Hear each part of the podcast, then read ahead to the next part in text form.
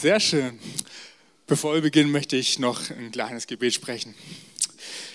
Jesus, ich danke dir für den heutigen Tag und ich danke dir dafür, dass du heute hier bist und ich möchte dich jetzt einfach bitten, dass du jetzt in unsere Herzen sprichst. Amen. So schön. Es ähm, geht weiter mit der, unserer Serie Fight Club, in der wir uns gerade äh, befinden. Und ich glaube, ich habe noch keine Serie so durchlebt äh, selber wie die Serie. Ähm, das sagen auch, David hat es immer wieder gesagt. Und mit jedem, mit dem ich irgendwie hier aus dem ICF spreche, der sagt dasselbe. Er durchlebt das gerade in allen Höhen und Tiefen irgendwie, so diesen, wo es darum geht, so diesen geistlichen Kampf zu führen. Darum zu erkennen, dass es tatsächlich eine geistliche Welt gibt, ähm, wo Gutes, aber auch Böses irgendwie miteinander kämpfen. Und ich habe das immer wieder äh, ähm, erlebt in der letzten Woche auch, gerade letzten Sonntag zum Beispiel ich gehe normalerweise immer in den Gottesdienst und ich, ich liebe Gottesdienst und ich liebe es hier zu sein. Und letzten Sonntag hatte ich mal keinen Dienst. Ich war einfach so als Besucher da und das ähm, war cool, das hat mir eine Freiheit gegeben und es war einfach mal schön, alles zu beobachten. Aber um 4 Uhr saß ich so zu Hause und dachte, ey, nee, irgendwie habe ich gerade wirklich null Bock auf Gottesdienst. Und ich habe gar keinen Bock, mich jetzt irgendwie noch umzuziehen, anzuziehen und loszugehen, um in die Kirche zu gehen. Ich stand da und dachte, nee, komm, ich bleibe einfach zu Hause, heute einmal, das geht schon. Und in dem Moment, wo ich mich da erwischt habe, diesen Gedanken auszusprechen, dachte ich so, nee, Entschuldigung, das geht so nicht. Packst deine Sachen, ziehst dich an und gehst los. Und danke. Und es war eine gute Entscheidung, weil es war ein guter Sonntag und er hat mich gestärkt. Ich bin aus dieser ach, kein Bock Haltung irgendwie rausgekommen und bin irgendwie hatte einen guten Sonntag, einen guten Sonntagabend und bin irgendwie gestärkt wieder in die Woche gegangen. Und das ging aber die ganze Woche so weiter. Am Dienstag in der Small Group da war es auch so. Wir kamen so in die Small Group und so alle nacheinander. Wir waren nicht viele. Also es ging auch vielen so, so ah nee, jetzt nochmal aufgehen nach der Arbeit in die Small Group. Und wir waren da und dachten so, hey, wie sieht es denn bei dir aus? Hast du irgendwie heute Bock, so Bibel lesen und so? Und alle so, nee, komm, wollen wir einen Film gucken? So, ja, komm, lass uns einen Film gucken. Heute einfach ganz gechillt Small Group machen, Bibel lesen und wir machen gerade einen Römerbrief, das können wir nächstes Mal wieder. Und wir hatten echt alle keinen Bock. Und dann, dann kam Debbie. Und Debbie hat gemeint, ja, schön und gut, aber hey, lass uns doch wenigstens irgendwie eine Gebetsgemeinschaft oder sowas machen. Aus dieser Gebetsgemeinschaft wurde dann, dass wir uns tatsächlich dazu entschlossen haben, ähm, nicht einen Römerbrief zu machen, aber wir haben gedacht, hey komm, lass uns doch nochmal in die Predigt vom Sonntag gucken ähm, von David. Und wir haben das gemacht und sind mal die ganzen Bibelstellen nochmal durchgegangen, haben uns die ganzen Bibelstellen angeguckt. Und als wir die Bibelstellen angeguckt haben, waren wir so motiviert, dass wir gesagt haben, hey, jetzt lass uns doch noch gemeinsam beten dachten, okay, lass uns noch kurz beten, eine kurze Gebetsgemeinschaft. Und aus dieser kurzen Gebetsgemeinschaft wurde eine ziemlich lange Gebetsgemeinschaft. Wir haben angefangen zu beten und am Ende hat David Amen gesagt. Und plötzlich war eine Stunde auf der Uhr rum. Wir dachten, nee, wo ist die Zeit hin? Und wo ist, unsere, wo ist unsere ganze schlechte Laune hin? Wo wir vorher gesagt haben, hey, überhaupt gar keinen Bock. Da waren wir plötzlich alle so mit einem fetten Grinsen im Gesicht und alle waren glücklich. Und es war so eine gesegnete Zeit, weil wir uns dazu entschlossen haben, so unseren Unmut so zu überwinden und zu sagen, nee, da will einer, dass wir keine Gemeinschaft haben mit Gott. Da will einer, dass wir keine Gemeinschaft haben mit Jesus. Und wir haben es gemacht und es war so gut. Und seitdem bin ich irgendwie so aus diesem Loch draußen, wo ich gesagt habe, na, so anstrengend, immer wieder irgendwas zu tun und was zu machen und können wir nicht mal einen Gang zurück machen. Und deswegen freue ich mich auch heute hier zu sein, hier zu stehen und wo wir weiterreden über diese Serie Fight Club. Wir hatten jetzt schon zwei Wochen, zwei Wochen, ähm, in der ersten Woche ging es darum, den Feind zu kennen, wirklich darum zu erkennen, ja, da ist jemand. Da gibt es nicht nur Gott, sondern gibt es auch den Gegner, den Teufel, der da ist und der, der Böses mit uns vorhat, der nichts Gutes mit uns will, der hinterlästig ist, der, der unfair ist, der uns anlügt, der hinterhältig ist, der uns böse Dinge in unsere Herzen, in unsere Köpfe einreden will. Das war das Erste, was wir kennengelernt haben. Im zweiten Mal, in der zweiten Woche, da ging es dann darum, den Kampf zu dominieren, letzte Woche, ähm, wo wir einfach gelernt haben, hey, Jesus, der hat den Kampf gegen den Teufel schon längst gewonnen. Er hat ihn gewonnen. Er hat uns die Autorität über diese Erde zurückgegeben. Und wir haben die, diese Autorität, im Jesu Namen wirklich hier zu sein, hier zu sein, über diese Erde, über diese Welt zu regieren, hier zu sein und uns nicht angreifen zu lassen von irgendwelchen bösen Mächten. Und jetzt möchte ich mit uns in das dritte Thema einsteigen. Da geht es um das Equipment. Ich möchte zuerst unseren äh, Serienvers vorlesen, Epheser 6, Vers 12. Da steht, Denn wir kämpfen nicht gegen Menschen aus Fleisch und Blut, sondern gegen die bösen Mächte und Gewalten der unsichtbaren Welt, gegen jene Mächte der Finsternis, die diese Welt beherrschen und gegen die bösen Geister in der Himmelswelt. Auch dazu noch eine ganz kleine Geschichte. Hm, das war vor zwei, drei Wochen, wo ich hier war äh, am Dienstag und Sachen vorbereitet habe äh, für die Woche. Und irgendwie war das so, äh, wir waren alle schon so ein bisschen um, auch wie so weiß nicht, lustlos, weil wir gesagt haben, okay, da sind so viele Leute, die uns schon wieder abgesagt haben für die Woche. Für die Woche. Da waren Leiter, da waren Teilnehmer, die gesagt haben, oh nee, ich kann diese Woche nicht aus dem und dem Grund. Und wir sagten so, oh, wir machen so viel und sitzen allein da. Und ich war irgendwann echt sauer, weil ich gedacht habe, was machen die ganzen Leute? Wo sind die ganzen Leute? Und ich war so, so wütend auf diese Menschen. Und am Abend, am nächsten Tag, am Abend, da war ich dann in Villingen und da hatten wir eine Gebetszeit. Und in der Gebetszeit habe ich irgendwie gemerkt, so, Gott spricht zu mir, und hat gesagt, hey, sind es wirklich die Menschen, auf die du sauer bist? Sind es wirklich die Menschen, die, die schuld daran sind? Und ich dachte so, nein, eigentlich sind es die Menschen nicht, sondern es ist tatsächlich derjenige, der sie davon abhält, bei dir zu sein, Jesus. Und ich hatte irgendwie so, so das Gefühl, so, dass ich Jesus Entschuldigung sagen muss dafür, dass ich wütend war auf die Menschen, weil es sind nicht die Menschen, es sind nicht wir, die gegeneinander kämpfen, sondern da ist jemand, da ist ein Teufel, der uns auseinanderbringen will. Uns auseinanderbringen will und uns von Jesus wegbringen will.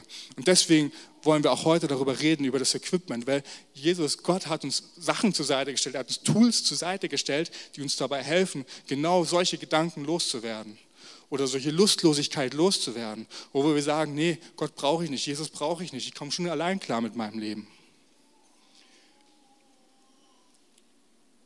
Im Epheserbrief, äh, Kapitel 6, da geht es um die Waffenrüstung. Und die Rüstung eines Soldaten, das ist sowas, ähm, weiß ich nicht, eine Rüstung, die kann über Leben und Tod entscheiden. Das war nicht nur früher so bei den Rittern, so, so, so mit Metallrüstung und Schwertern äh, zur Sache ging, sondern das ist auch heute so im Technologiekampf mit, weiß ich was für Bomben und computergesteuerten Sachen. Wer die bessere Technik hat, wer die bessere Rüstung hat, die besseren Waffen hat, der kann gewinnen. Und Deswegen ist es entscheidend, dass wir nicht einfach so dastehen, sondern dass wir eine Rüstung haben, dass wir die Waffen haben und die auch benutzen, auch im geistlichen Kampf. Weil der Gegner, der schreckt nicht davor zurück, die bösesten und fiesesten Dinge gegen uns zu machen. Er schreckt nicht, er schreckt nicht davor zurück, uns anzulügen, uns gegeneinander aufzubringen, uns blöde Gedanken einzureden. Hey, du kannst nichts, du bist doch nichts, das schaffst du nicht. Er schreckt davor nicht zurück. Und wenn wir diese Rüstung, die Gott uns gegeben hat, nicht verwenden, das, das wäre wie, als wenn wir irgendwie nackt dastehen, ohne Rüstung, unsere Zielscheibe auf die Brust binden und sagen, hey, hier bin ich, komm, leg los. Das macht doch keiner. Keiner, kein Soldat wird dastehen, nackt, ohne Rüstung, ohne Hilfsmittel, sagen, hey, komm, hier, Feind, los geht's, leg los. Nee, Zielscheibe würden wir weglegen, wegpacken und wir würden uns eine Rüstung anlegen, wir würden uns Waffen anlegen. Das ist das, was wir machen müssen. Oder ein anderes Beispiel. Keiner von uns wird hingehen und sagen, oh, das sind die Gegner, die schießen mit Maschinengewehren auf uns, hey, voll cool. Hey, wir haben da hinten ein paar Panzer, die könnten wir benutzen, aber nein, wir nehmen die Butterbrotmesser. Komm, wer kommt mit in den Kampf? Macht doch keiner. Wir nehmen die besten Waffen, wir nehmen das Beste, was wir haben, um uns zu verteidigen. So, das klingt jetzt alles so, als würde ich, wäre ich irgendwie äh, für den Krieg und keine Ahnung was. Das ist nicht so, keine Sorge. Ähm, aber die letzten Wochen die haben mir einfach gezeigt, da gibt es eine Welt, da gibt es das Böse, ähm, gegen das wir uns verteidigen müssen. Ich habe es an meinem eigenen Leib erfahren, an meinem eigenen Leben erfahren und ich habe es an den Leben vieler andere einfach gesehen, mit denen ich gesprochen habe. Da ist was. Wenn ich hier in diese Stadt gucke, dann sehe ich, da ist was. Und dagegen müssen wir uns verteidigen.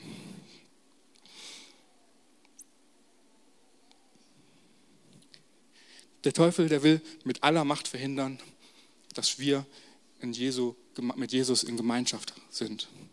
Er will mit aller Macht verhindern, dass Menschen Jesus kennenlernen. Er will uns davon abbringen.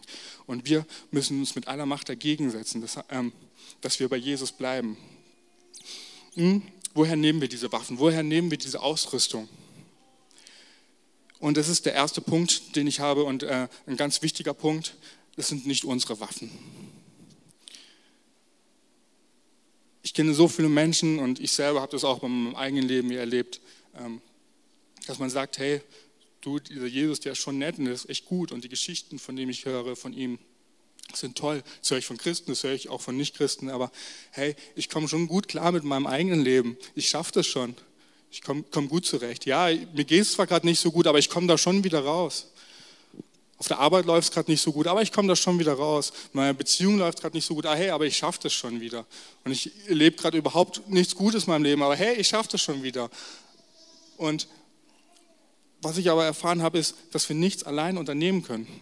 Ein Beispiel, ähm, ich habe lange Jahre Jugendarbeit gemacht und ich habe da immer wieder, ich habe das immer wieder erlebt, aber bei einem Mädchen ist es mir besonders aufgefallen. Ähm, da war ein Mädchen und es war eine gute Mitarbeiterin und die war treu dabei und war im Glauben und auf die konnte man sich immer verlassen. Aber ich habe in der Zeit gemerkt, so, die zieht sich immer mehr zurück und die ist immer weiter weg und irgendwann kam sie gar nicht mehr. Und wie es so ist, als Leiter geht man meistens irgendwie hinterher und fragt man nach, hey, was ist? Und wir waren im Gespräch und sie hat gemeint, hey, da ist die Schule. Und ich sagte, ah, okay, die Schule, ja, die, die kenne ich. Und sie hat gemeint, ja, hey, ich bin nicht gut in der Schule und ich muss, ich muss da mehr investieren. Und so lief es über Wochen und Monate hinweg, dass sie immer mehr investieren musste äh, oder wollte und immer mehr investiert hat in die Schule, ins Lernen und dabei alles andere vernachlässigt hat. Weil ihr immer mehr eingeredet worden ist, hey, du kannst es nicht, du bist nicht gut genug, du musst mehr tun, du musst mehr leisten dafür, dass du gut bist in der Schule. Und ich habe mit ihr ein Experiment gewagt und sie hat sich darauf eingelassen. Und ich habe ihr gesagt, hey, nimm einen Tag die Woche, nimm nur mal ein paar Wochen, zwei, drei Wochen, nimm mal einen Tag die Woche, den du in dich und in Gott investierst. Probier es aus und ich verspreche dir, das wird klappen. Und sie hat das gemacht. Sie hat die Zeit investiert, einen Tag die Woche nur in Gott und in sich investiert. Und das Ergebnis war, dass ihre Noten nicht schlechter wurden.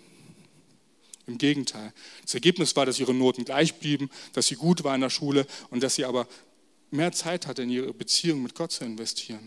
Und Gott hat die Zeit, die sie investiert hat, auch wieder mehrfach belohnt.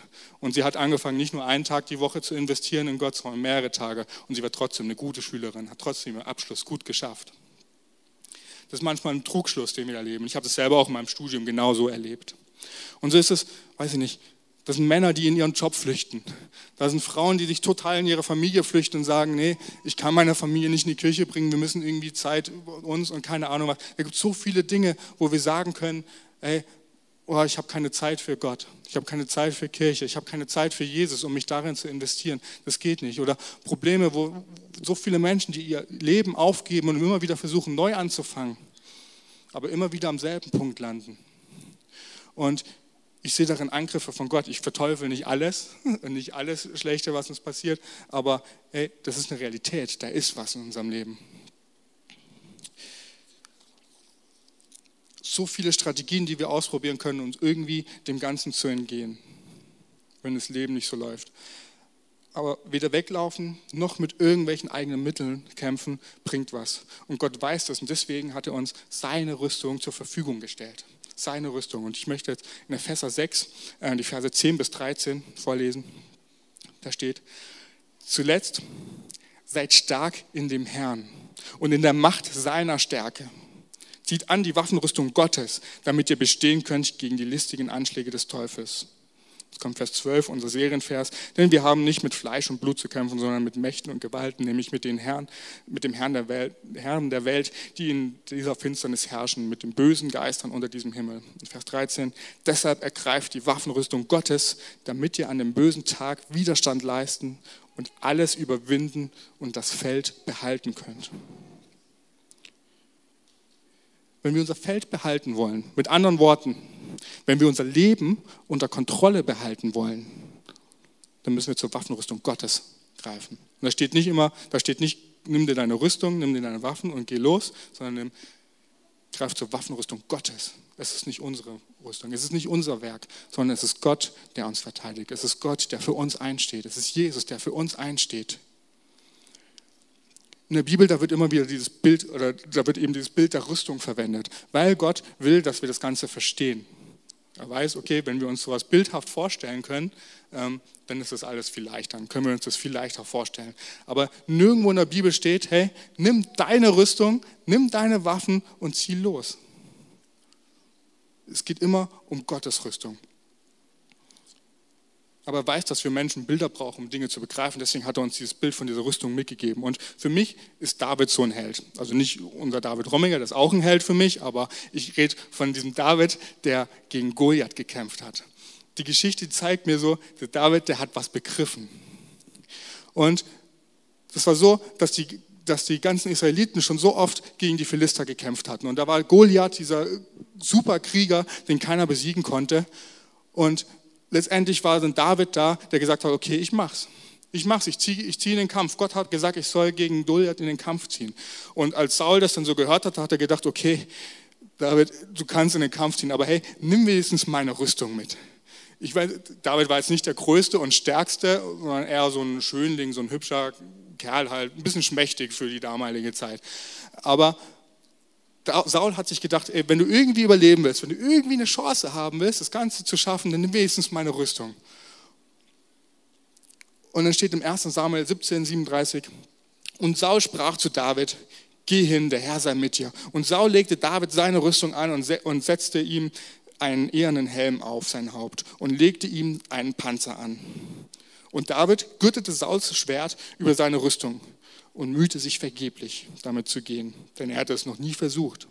Da sprach David zu Saul, ich kann so nicht gehen, denn ich bin es nicht gewohnt. Und er legte es ab. Und nahm seinen Stab in die Hand und wählte fünf glatte Steine aus dem Bach und tat sie in seine Hirtentasche, die ihm als Köcher diente. Und nahm die Schleuder in die Hand und ging dem Philister entgegen. Und David, also ich weiß nicht, wenn ich David gewesen wäre, ich hätte gedacht, okay, keiner hat es geschafft, bis jetzt gegen Goliath zu kämpfen. Ich nehme wenigstens die Rüstung. Wenn er sie mir schon gibt, dann nehme ich die wenigstens und vielleicht schaffe ich es damit, dem einen oder anderen Schlag zu entgehen und zu entkommen. Aber David hat gesagt, nee, ich lasse es mal lieber. Ich nehme das, was ich gewohnt bin. Ich nehme meine Steinchen und meine Schleuder und meinen Stab und dann gehe ich mal los. Und als er zu Goliath kam, hat den erstmal mächtig ausgelacht, also richtig ausgelacht und richtig gedemütigt. Und er hat vor allem auch Gott gedemütigt und gesagt, hey, was willst du hier? Warum hat dich dein Gott hierher geschickt? Und ich bin mir sicher gedacht, hey, was ist das eigentlich für ein Gott, der seine Leute hier so herschickt, unbeschützt, unbewacht, ohne Rüstung, ohne nichts, um gegen die Philister zu kämpfen. Keiner hat es bis jetzt geschafft, uns zu besiegen. Und jetzt kommt da so ein Hirte daher und will uns besiegen. Und David sprach dann zu dem Philister, im Vers 45, du kommst zu mir mit Schwert, Lanze und Spieß aber ich komme zu dir im Namen des Herrn Zebaoth, des Gottes des Heeres Israel, den du verhöhnt hast. Ich komme zu dir im Namen des Herrn. Und das ist wieder genau der Punkt, den wir letzte Woche hatten. Auf den Namen des Herrn, auf den Namen Jesu, da liegt so viel Macht. Und das hat David begriffen. Da liegt mehr Macht drauf als jede Rüstung, jedes Schwert, was er sich anlegen konnte. Er ist im Namen des Herrn gegangen. Und das begreife ich aus der Geschichte es geht um ihn.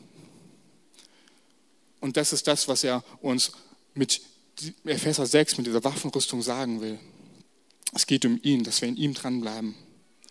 In Römer 8, Vers 38 steht, denn ich bin gewiss, dass weder Tod noch Leben, weder Engel noch Mächte noch Gewalten, noch Gegenwärtiges noch Zukünftiges, weder Hohes noch Tiefes noch eine andere Kreatur uns scheiden kann von der Liebe Gottes, die in Christus ist, Jesus ist, unserem Herrn. Wenn wir in Jesus Christus bleiben, dann kann uns nichts passieren. Und diese Liste, das ist eine lange Liste mit Dingen steht, die uns nicht von, von Jesus trennen kann, die uns nicht von Gott trennen kann. Das ist eine mächtige Verheißung. Nichts kann uns trennen, solange wir an ihm dranbleiben. Und das ist genau der Angriffspunkt des Teufels, weil er will nicht, dass wir an ihm dranbleiben. Weil wenn er das schafft, uns wegzukriegen von Jesus, dann hat er gewonnen. Deswegen müssen wir wachsam sein. 1. Petrus 5, Vers 8 warnt uns davor. Seid besonnen, seid wachsam. Euer Feind, der Teufel, streift umher wie ein brüllender Löwe, immer auf der Suche nach einem Opfer, das er verschlingen kann. Der Teufel schleicht umher wie ein brüllender Löwe, immer auf der Suche nach einem Opfer, das er verschlingen kann. Deswegen müssen wir wachsam sein. Das hat mich erinnert an eine Szene aus Asterix und Obelix. Ich habe die leider nicht mehr gefunden, sonst hätte ich sie gezeigt. Ähm, wo Asterix und Obelix sich so heimlich so in das nachts in das Lager der Römer reinschleichen und es ist dunkel und irgendwann fliegen sie auf. Und die Römer, und das finde ich so cool, die sind sofort wach, wissen sofort, wo ihre Waffen sind, wissen sofort, wo ihre Rüstungen sind und sind sofort verteidigungsbereit. Das hat ihnen jetzt nichts gebracht, weil Asterix und Obelix halt ihren Zaubertrank hatten, aber ist egal. Was mich beeindruckt ist, dass sie sofort wussten, okay, da ist meine Rüstung, da ist meine Waffe, okay, ich bin hier. Soldaten, die wissen immer, wo ihre Waffen sind. Die wissen immer, sie, wo ihre Rüstung ist und wie sie die einsetzen können. Und deswegen wollen wir uns jetzt diesen Sonntag und auch nochmal den nächsten Sonntag genau angucken, okay, was hat uns Gott eigentlich für Rüstungsgegenstände mitgegeben? Was hat er uns eigentlich mitgegeben? Wir wollen heute mal in Epheser 6, 14 und 15 reingucken. Steht also bereit, die Hüften umgürtet mit, mit Wahrheit, den Brustpanzer der Gerechtigkeit angelegt, die Füße mit der Bereitschaft beschut, die gute Botschaft von Frieden mit Gott weiterzutragen. Der erste Gegenstand ist der Gürtel der Wahrheit. Der Gürtel von der Rüstung, das ist das Fundament von der ganzen Rüstung. Ohne Gürtel funktioniert das ganze System nicht. Der Gürtel, der hält die Rüstung zusammen, so Brustpanzer und Hose und allem Möglichen. Der Gürtel, der trägt aber auch die Waffen. Ähm, da ist alles dran, was so ein Soldat braucht. Da ist das Schwert dran und da ist eine Getränkeflasche dran und ein Messer dran und alles Mögliche, was, halt, was man halt so als Ausrüstung braucht. Und der Gürtel ist das Fundament von all dem.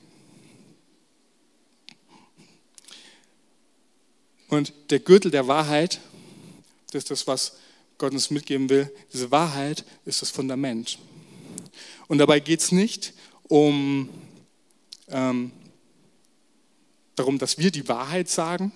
Also natürlich schon, aber das ist nicht das Grundsätzliche, was dieser Vers meint, dass wir von der Wahrheit reden, sondern was dieser Vers hauptsächlich meint, ist, dass wir die Wahrheit verstehen, die Wahrheit erkennen und verstehen. Die Wahrheit erkennen und annehmen. Johannes 14, Vers 6.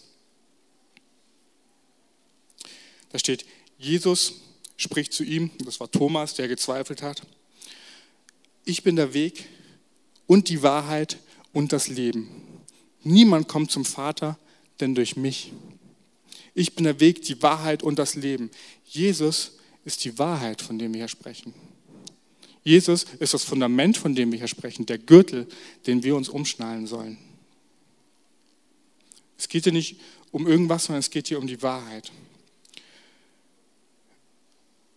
Und das ist eine ganz wichtige Frage, die wir uns stellen müssen. Wirklich, kennen wir Jesus? Kennen wir diese Wahrheit? Das ist eine Frage, die wir viel zu selten in unseren Kirchen stellen. Kennst du Jesus? Ich denke natürlich, irgendwie, ich bin ja hier, klar, Jesus. Aber ich meine wirklich, kennst du Jesus? Kennst du diese Wahrheit, die dahinter steht? Kennst du die Wahrheit? Kannst du die wirklich von Herzen annehmen, dass Jesus wirklich für dich am Kreuz gestorben ist, für dich diesen Kampf gegen den Teufel gewonnen hat, damit du frei sein kannst? Kennst du Jesus?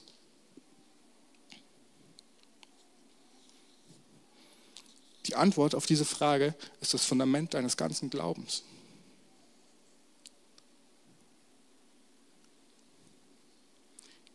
kennst du Jesus nicht nur als Person, sondern wirklich als dieser Sohn Gottes, der er ist. Der zweite Punkt ist der Panzer der Gerechtigkeit. Wir haben in unserem Leben zwei Möglichkeiten zu leben. Die eine ist in Sünde und die andere ist in Gerechtigkeit. Gott sagt uns hier, legt den Panzer der Gerechtigkeit an. In Sünde leben heißt, dass wir ähm, den Weg zu Gott kaputt gemacht haben. In Gerechtigkeit zu leben heißt, dass wir den Weg zu Gott wieder reparieren lassen. Und ich sage mit Absicht reparieren lassen, weil wir es nicht selber machen, weil es Jesus getan hat am Kreuz. Und wie machen wir das? Indem wir diese Wahrheit, diesen Gürtel der Wahrheit anlegen. 2. Korinther 5, Vers 21 steht, denn Gott machte Christus, der nie gesündigt hatte, zum Opfer für unsere Sünden, damit wir durch ihn vor, Gott gerechtfertigt werden können. Gott machte Christus zum Opfer, damit wir vor Gott gerechtfertigt werden können. Durch Jesus können wir diesen Panzer der Gerechtfertigung anlegen. Wenn wir das nicht anlegen, dann ist es tatsächlich so, dann machen wir dem Teufel damit die Türen in unsere Herzen auf. Das ist eine krasse Wahrheit, aber ohne diesen Panzer, so ein Panzer, der ist da, um unsere Organe zu schützen, unsere Milz und Leber und was weiß ich, da alles drin ist, aber vor allem auch unser Herz. Jeder Soldat weiß, hey, ohne mein Herz äh, ist blöd. Wenn ich irgendwo einen Stich reinkriege, kann ich es vielleicht noch überleben mit viel Glück, aber wenn irgendwas mein Herz trifft, dann ist es vorbei. Und dieser Brustpanzer soll unser Herz schützen. Unser Herz, das ist das Ding überhaupt. Ich, ich lese diesen, sage diesen Vers immer wieder, Sprüche 4, Vers 23. Mehr als alles hüte dein Herz, denn von ihm geht Leben aus. Ich sage den immer wieder, weil der mir so wichtig ist und weil ich möchte, dass dieser Vers wirklich ein Teil von meinem Leben wird. Mehr als alles andere hüte dein Herz, mehr als alles andere. Leg dir deinen Brustpanzer an, nimm diese Wahrheit an von Jesus, dass er wirklich gesiegt hat am Kreuz für dich. Nimm diese Wahrheit an, Jesus. Glaubst du an Jesus? Wie machen wir das? Und auch hier spielt, spielt die Wahrheit rein. Das erste ist für mich ehrlich sein mit Gott. Sei ehrlich mit Gott. Wenn wir ehrlich sind mit Gott, können wir, können wir all das bereinigen, was, was zwischen uns ist. So diesen Weg, den wir, den wir vielleicht kaputt gemacht haben, den können wir bereinigen. Ehrlich sein vor Gott. Das zweite ist ähm, Ehrlichkeit auch zu den Menschen. Natürlich gehört das, gehört das dazu, dass wir auch unter uns Menschen im Reinen sind. Und das dritte ist eben in, Je in Demut auch Jesus unterstellen, dass wir wirklich uns unterstellen unter Jesu.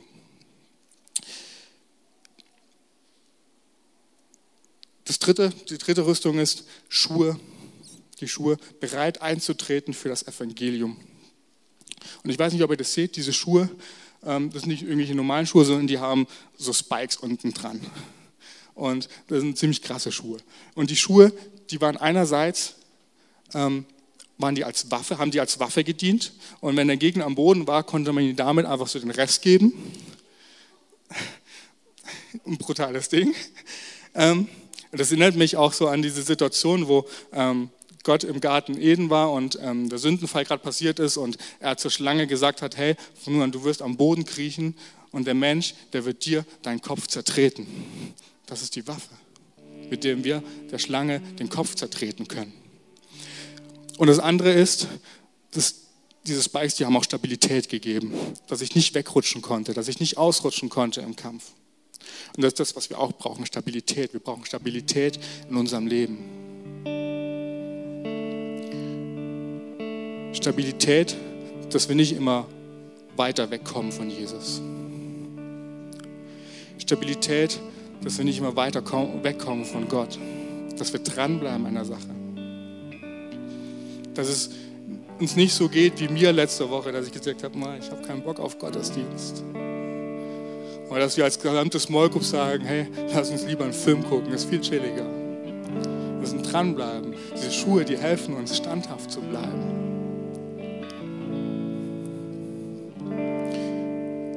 Tret dafür ein, triff eine Entscheidung hier heute, da wo du jetzt bist. Ich glaube nicht, dass irgendjemand umsonst hier ist und umsonst den Weg hierher gewagt hat. Wir haben draußen schönes Wetter und hätten auch irgendwie am Rhein chillen können. Aber ihr seid hier, weil Gott euch was sagen will.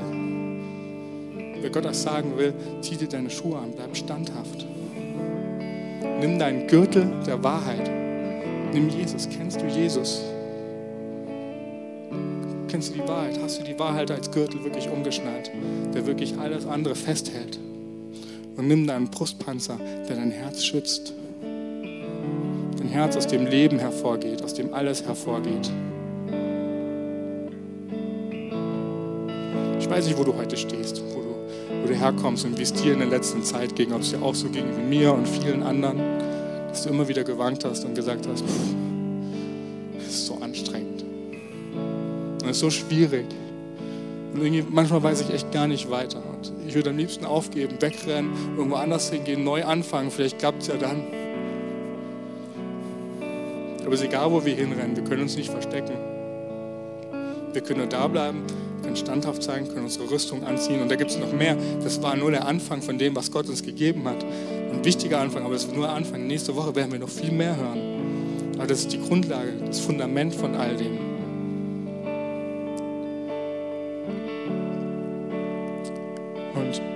Ich möchte jetzt noch mit uns beten. Ähm, vielleicht stehen wir dazu alle auf. Mm. wenn, wenn du hier bist und sagst, ja, hey, Jesus, ich kenne dich und ich, ich möchte aber einen Neuanfang mit dir wagen, hey, dann dann nutzt die Zeit jetzt, dann warte nicht, sondern schnall dir jetzt den Gürtel um, schnall dir jetzt den Brustpanzer um, zieh deine Schuhe an, marschier los, sei standhaft.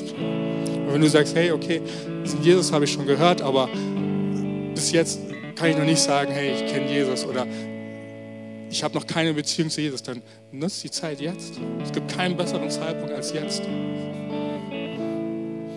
Es gibt keinen Morgen, ist auch noch ein Tag. Ich möchte jetzt für uns alle beten, dass wir genau diese Wahrheit annehmen können.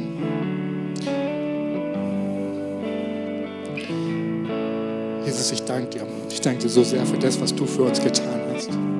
Ich danke dir so sehr, dass wir nicht nackt dastehen müssen mit einer Zielscheibe auf unserer Brust und, weiß nicht, ohne Hilfe dastehen und nicht weiter wissen. Ich danke dir so sehr, dass du uns eine Rüstung gegeben hast.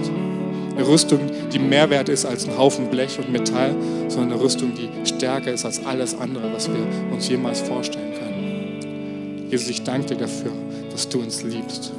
Dass du uns so sehr liebst, dass du in den Tod gegangen bist für uns. Jesus, ich danke dir, dass du uns heute hier annimmst, genauso wie wir sind, genauso wo wir sind, genau an dem Punkt, wo wir gerade stehen. Ich danke, dass du uns annimmst.